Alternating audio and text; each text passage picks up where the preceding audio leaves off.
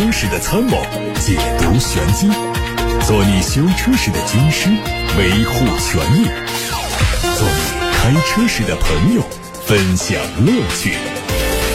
调频九二七，傍晚六点半，董涛说车，只和车友在一起。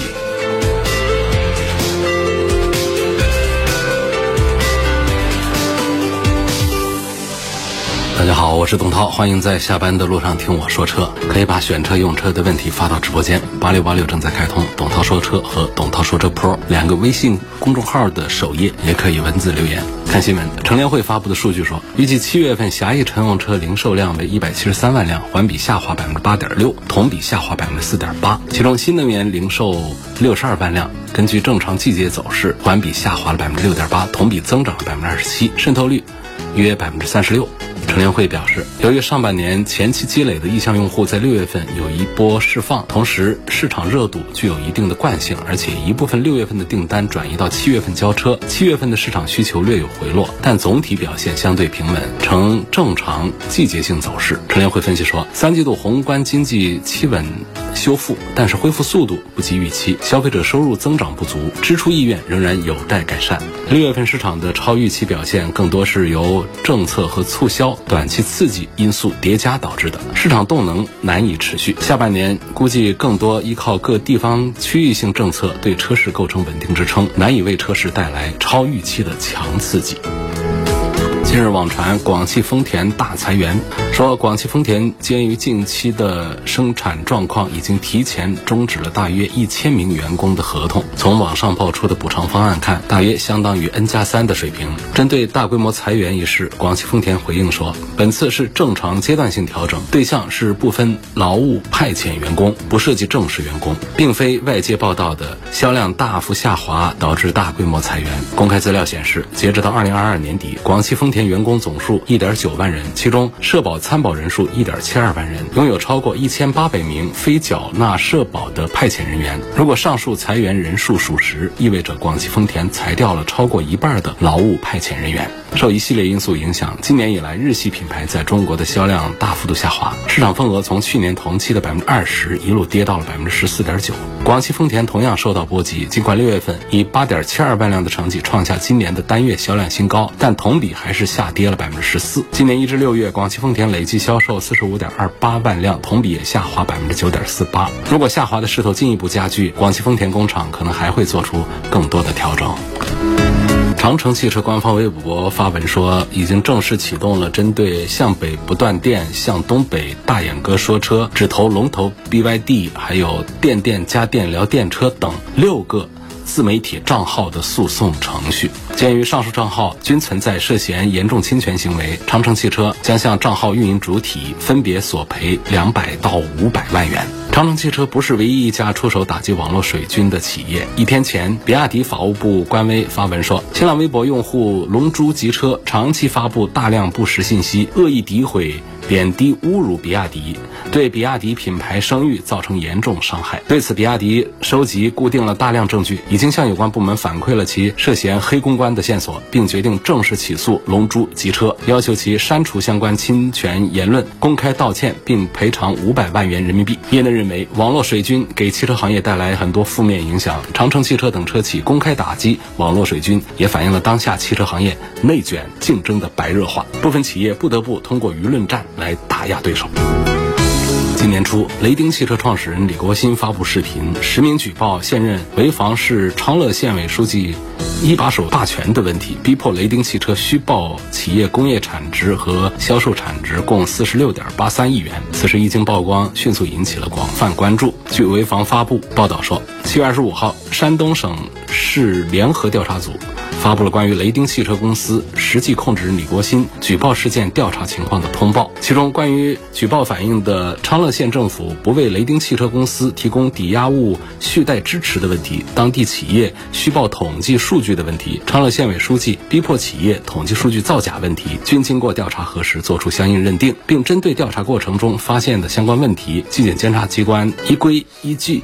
依法对涉及到的九名责任人做出了相应处理，对数据失实的相关企业已经依法依规做出了相应处罚。调查组表示，对雷丁汽车公司发展中面临的困难，企业正在想方设法寻求解决的办法。市县两级也组建了协调服务专班，帮助企业研究解决问题。新款哈弗大狗正式上市了，推了三款配置，售价从十二万三千九到十四万九千九。作为改款，它的前脸换上了更加粗壮的横幅式的进气格栅，哈弗的字母 logo 也放大很多，整体视觉感受更加硬朗。侧面变化很小，固定脚踏板被取消，进一步增加了它的通过性。内饰基本和老款保持一致，不同的是采用了独特的橙色装饰，并且在座椅等处增加了橙色的缝线，整体设计感更强。宝马官方宣布，宝马 i 五正式在宝马集团的丁格芬工厂下线，成为继宝马 iX、i 七之后这个工厂生产的第三款纯电动车。从2021年到2024年，宝马计划生产15款纯电动车。据了解。这台车将提供 eDrive 40和 M60 xDrive 两个版本。eDrive 40用的是后置单电机，最大功率340匹马力，零百加速六秒；而 M60 xDrive 用的是更强大的双电机，零百加速时间3.8秒钟。为了有效利用空间，宝马 i5 搭载的81.2千瓦时高压电池组放在车身的底部，WLTP 工况下的续航里程 eDrive 40。有四百九十七到五百八十二公里左右，而 M 六零 xDrive 车型的续航里程在四百五十五到五百一十六公里之间。奔驰宣布将在今年九月份开幕的慕尼黑车展上发布全新一代的入门级豪华概念车以及全新的 E 级跨界版。另外，定位入门级的新款 EQA、EQB、EQV 也将在慕尼黑车展上迎来首秀。从预告图看，这款全新的入门级豪华概念车的尺寸属于紧凑级的范畴，采用溜背的设计，腰线从前大灯一直贯穿到尾灯。有消息说，这款入门概念车将会基于奔驰全新的 MMA 平台打造，可能会采用源自于比亚迪的磷酸铁锂电池组。量产版。估计在明年亮相，提供单电机前驱和双电机四驱两个版本，WLTC 工况下的续航里程是四百五到五百五十公里。继蔚来汽车子品牌萤火虫传出将在八月初完成首款车型的开模消息之后，另外一个子品牌阿尔卑斯也传出将在首款车型上新增单电机的方案。知情人士透露说，品牌早期立项的时候原计划也是双电机，但是出于对成本、销量等因素的考量，做了相应的调整。阿尔卑斯品牌将主攻的是二十到三十万元的终端市场，是未来进军大众化市场的主力。未来 CEO 李斌曾经在一季度的财报会上透露，阿尔卑斯品牌的首款车型正在按计划推进，预预计。明年下半年交付，新车将会搭载未来自产自研的新一代电机，还有 NT 三技术平台以及八百伏的高压架构。新的电池包尺寸会在第三代换电站中兼容，但厚度上会变薄，可以为座舱腾出更多的空间。好，大家刚才听到的是汽车资讯，接下来的时间，欢迎大家把选车用车的话题问题发到直播间，发送的通道有八六八六六六六六热线电话，打通留言，还有董涛说车。和董涛说车 Pro 这两个微信公众号都是在首页留言。今天节目为大家准备了一个话题，就是小鹏和大众要联姻。这个消息啊是昨天传出来的，还是很轰动的。因为之前我们说奥迪要跟上汽合作的这个事儿呢，也是吸引了很多人的关注。就说这些传统品牌啊，看到中国市场上新能源车很好卖，然后中国品牌的新能源技术很强大，自己呢这几年干着急，怎么来追赶，好像都有点吃劲。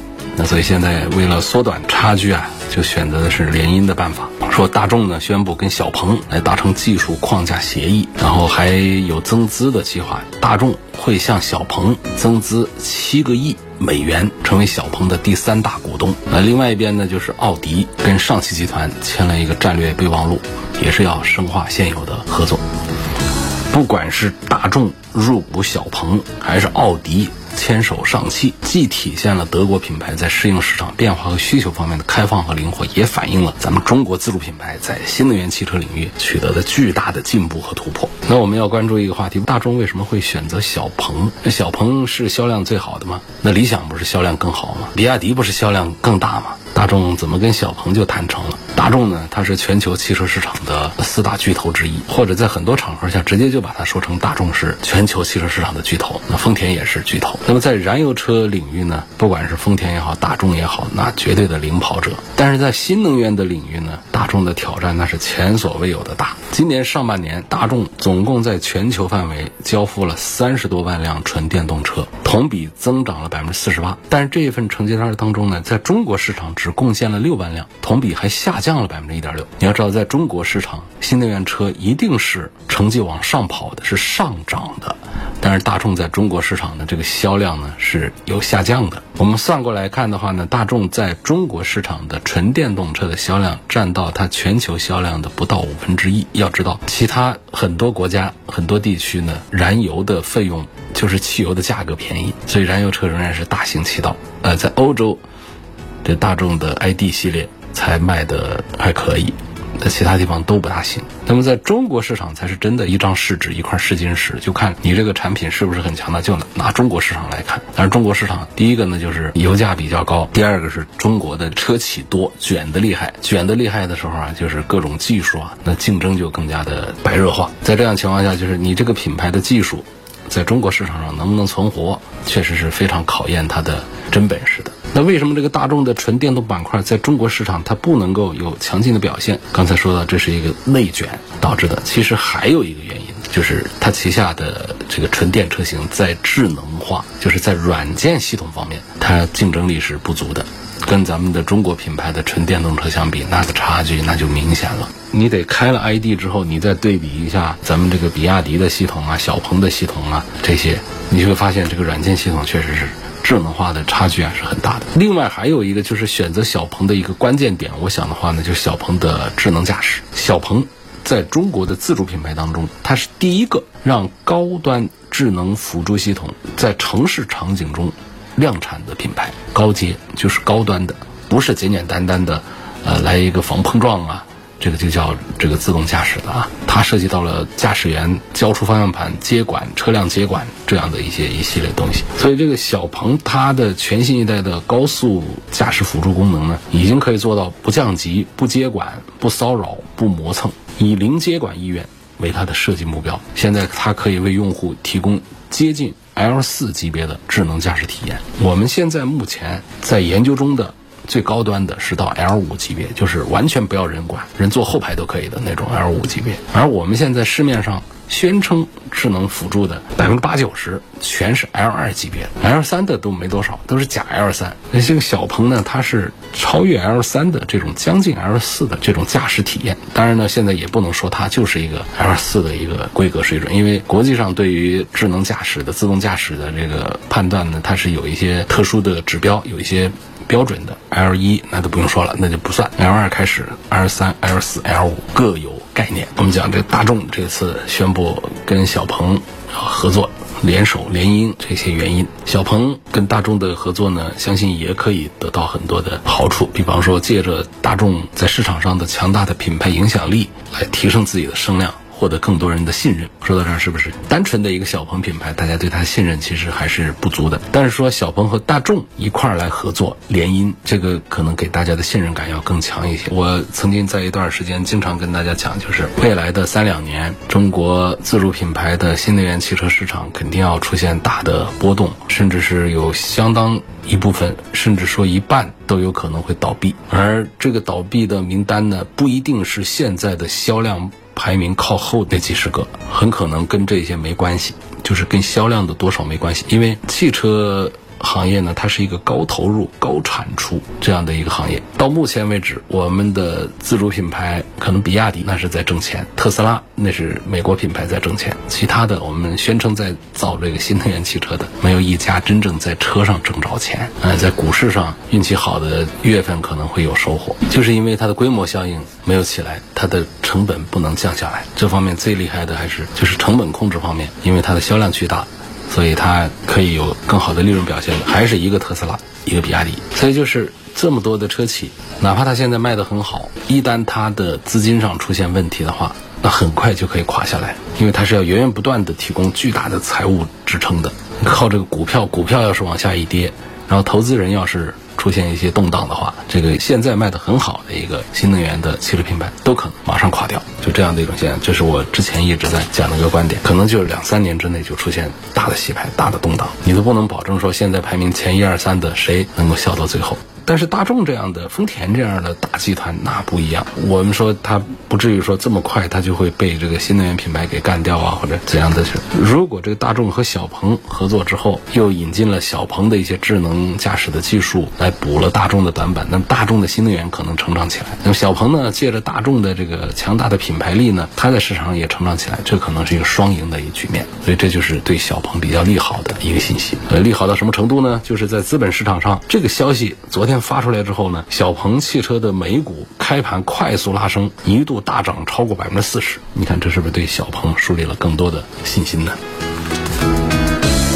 问：坦克三百什么时候出混动？长城的混动怎么样？坦克三百马上就出了，工信部已经申报了，比卡罗拉应该还要再省油一点。不知道会不会用 Hi4T，不清楚。反正现在就知道马上就会推出。按照一般的规律来推的话，现在上工信部的申报的话，在今年下半年大家就能买到插电混合动力版本的坦克三百。不是很多人担心它十五个油油耗有点高吗？这个插混以上的话呢，直接可以跟卡罗拉比油耗了。那么这个坦克三百应该会吸引更多的人来关注。它是比较硬朗的一个车，如果配电动四驱配 Hi4T 的话，简直叫做如虎添翼。长城的混动怎么样？我们平时说比亚迪的混动说的比较多，因为它车卖的比较多。或者我们说到长城的混动的时候，大家觉得陌生，觉得它发展比较慢，反正速度是不大快。长城汽车方面解释说，我们坚持长期主义的发展理念，造车从来不是一时一事。这话从两个头来说啊，一头说呢，就是给自己发展慢解释了一下原因，或者叫狡辩了一下啊。呃，另外一头再说呢，就是确实我们现在市场上是有一些还没有准备好技术，但是呢，又看着窗口期到了，窗口期都快过了，得赶紧抢上这一趟船，于是匆匆忙忙的推出那些油改电的车型，包括一些豪华品牌，还有一些非豪华品牌都这么干。那推出来之后也是白搭，不仅市场销量一塌糊涂，在项目上亏钱，还让这个品牌在混合动力这个圈子里面，就是在车友的心目当中，它混合动力的这个形象越来越糟糕。就是你不推出来，别人还不知道你不行；你一推出来，销量又不行，大家都说这肯定不行。实际上，很多车哪怕是油改电，其实也做得非常包，包括宝马，有一些品牌，它前期是抢窗口推了油改电。是卖不好，但是人家平行在研究的这个纯电版本的平台是非常强大的，做的车是很好的。但是就因为前面慌里慌张的抢窗口期推了那些油改电，卖的又不好之后，导致真正的纯电好平台出来的车也卖不动。这个品牌我指的是奔驰，奔驰原来推个什么 EQC、EQA、EQB，哎，市场表现跟个垃圾一样。其实人家憋大招做的这个。EQS、EQE，这真正的 EQ 平台上的车是非常棒的。我对这些车子是深入的有过试驾体会，有过研究。我是对这 EQS、EQE 这两个车是点赞的。那前面几个车我就不点赞，就不认可。EQS、EQE 真的是非常棒的车，但是怎么样呢？就是因为前面的 EQA、B、C，导致大家对于奔驰的这个电动车的印象不好，就导致它后面真的推出纯电平台来也不大行，销量也表现很差。好，我们回来还是说这个长城，就是他说那个啊，长城汽车坚持长期主义的发展理念，其实是两个功能。第一个功能解释自己为什么发展慢一点，第二个呢，其实是在抨击我们市场上有一些品牌造车没有长期远光这样的一个情况。长城呢，其实就是十几年前就已经开始进军到新能源的领域，但是它没有推出比较强大的技术和比较好的车型，所以这些年呢，就是被比亚迪啊，被这些品牌来赶超。实际上呢，长城至少它的身上是有两个突破技术是做得很好的。第一项呢，就是两年前的那个 DHT 混动技术，这是国内最早发布的高效混动技术。原来就是日系车，两年前日系车在国内在混动领域是垄断的。然后呢，长城推了一个两档平行轴的结构，就扩大了混动系统当中发动机的高效运行的区间，就实现了对日系混动的一个赶超。所以从那以后呢，就两年前推了个 DHT 之后，我们对长城汽车的新能源的印象就从质疑变成了认可。那前一段时间又有一个突破，就是全新的智能四驱电混技术 Hi4，并且在骁龙 Max 上第一次使用。然后后面还有 Hi4T，就是更专业的越野版的。这个电动四驱，它实现四驱的体验、两驱的价格、四驱的性能、两驱的能耗。起售价十五万多的哈弗枭龙 Max 用上了 Hi4。刚才那朋友就问这个坦克三百什么时候出混动？我觉得大有概率在坦克三百上不用 Hi4T 的话，也可能用 Hi4。所以这是我对长城汽车混动的评价。今天节目上半段呢。跟大家聊的是小鹏和大众联手的事儿。有位网友他给我发来一段话，评价一下这个事儿。他说。大众联手小鹏有点像反向合资，外国车企开始通过这种合资的手段来找我们输出这技术，这是我们新能源技术进步的一个巨大体现。为什么是小鹏而不是理想那些品牌呢？他觉得主要还是小鹏在车机和智能驾驶方面有自己的核心竞争力。相比来说呢，理想它就是大彩电大沙发，呃，没有太高的技术门槛。要包括增程这个技术呢，虽然市场认可度高，但它不是一个特别新的技术。然后小鹏这边呢，它有 G 九，还有这样的八百伏。的平台也是比较先进的，说的差不多都是跟我的意见，我们俩意见差不多接近啊，差不多的就是这些意思。左前车轮外侧有破损痕迹，感觉有点严重，可以单独只换这一条胎吗？两条前胎用了不到一年，不到一年倒是时间短，但是年不年的主要看公里数，就是这一年你跑了多少，跑的公里数不大的话，你就只换一只。怎么叫不大？我觉得在个一两万公里以内吧，跑的不狠的话，一万多公里以下，几千公里这种情况，基本上新胎和旧胎的区别不大。这种情况你就换。如果说都跑到了。两万公里以上，甚至是跑了几万公里这样的，那就还是注意。一万公里以上呢，我们就能看到这个新旧胎之间的这个区别就开始出现了。那么同一根轴上，我们用的是不同磨损程度的胎，一条是全新胎，一条是呃一万公里以上的这样胎的话呢，你在开车的时候可能会有细微的一些方向跑偏呐、轮胎的噪音呐等等这方面一些感受出来就不大好，就磨损厉害。磨损不厉害，它其实在行驶的感觉上是有区别的。但一般来说，如果只开了几千公里的轮胎，这个区别不明显，可以只换一条胎，不换一对胎。还有网友留言说，奥迪联姻上汽那是强强联合，大众联姻小鹏那是小鹏傍上大款，好吧？林肯的航海家值得买吗？和奥迪 Q5L。对比怎么选？一样的价格，Q5L 小一点，动力弱一点，豪华感差一点，但是人家的销量是一万多。林肯的航海家尺寸大一些，豪华感强一些，动力排量整个的数据好，但是它油耗也高一些，但销量不行啊，一个月只卖几百台，只卖几百台的项目是铁定亏损，是撑不了多久的。这车的保值也会很差的，所以肯定是说单纯的产品力上讲，林肯的航海家是不错的。就同样我们花三十万出头买一个奥迪的 Q5L。和一个航海家放到这儿的话，实际上航海家的绝对产品力是要比 Q5L 是要高的，但是品牌的号召力还是要差得多呀。因此呢，Q5L 一个月可以卖一万三千台，这个林肯的航海家一个月只能卖五百台。所以从推荐购买的角度，我还是把这一票。投给奥迪 Q5L，限速一百可以跑一百一，这个都知道。那么区间限速呢？高架桥区间限速八十，那么我在这个区间平均车速能跑八十八吗？很多时候不是故意的，希望解惑。这一样的，就是超速是这样，就是说限速八十，那就是你在八十以内是合法的，八十以外就是违法的。只是说在处罚上，具体的处罚上才是有一个百分之十的这么一个宽限，甚至是有的地方有百分之二十的这么一个宽限。还是呼吁大家，不要跑超过我们限速数字的速度，不要自己来加码。自己放大尺度，自己来加比例。那限速一百的时候，我们就按照一百以内跑。路牌上限速标示一百，你不要直接把它翻译成了一百二，不要这样做，因为超过一百它就是个违法行为啊。只是我们各地的处罚呢，它有一个宽容度，就考虑到了我们的仪器啊这方面的一些误差，避免一些不规范的执法。所以呢，有的地方是百分之十，有的地方有百分之二十的这么一个宽限，就是啊说这一百二的啊可以跑到一百四十四，这是好多人会这样来算。在路上可以看到大家飙的比较快，实际上还是告诉大家，就是按照我们限速的速度来跑才是合法的。十一万公里了，感觉油耗比以前高一些了，动力也没有之前强了。用油路三效有用吗？效果怎么样？那首先得拿内窥镜啊，看一下那个缸内积碳。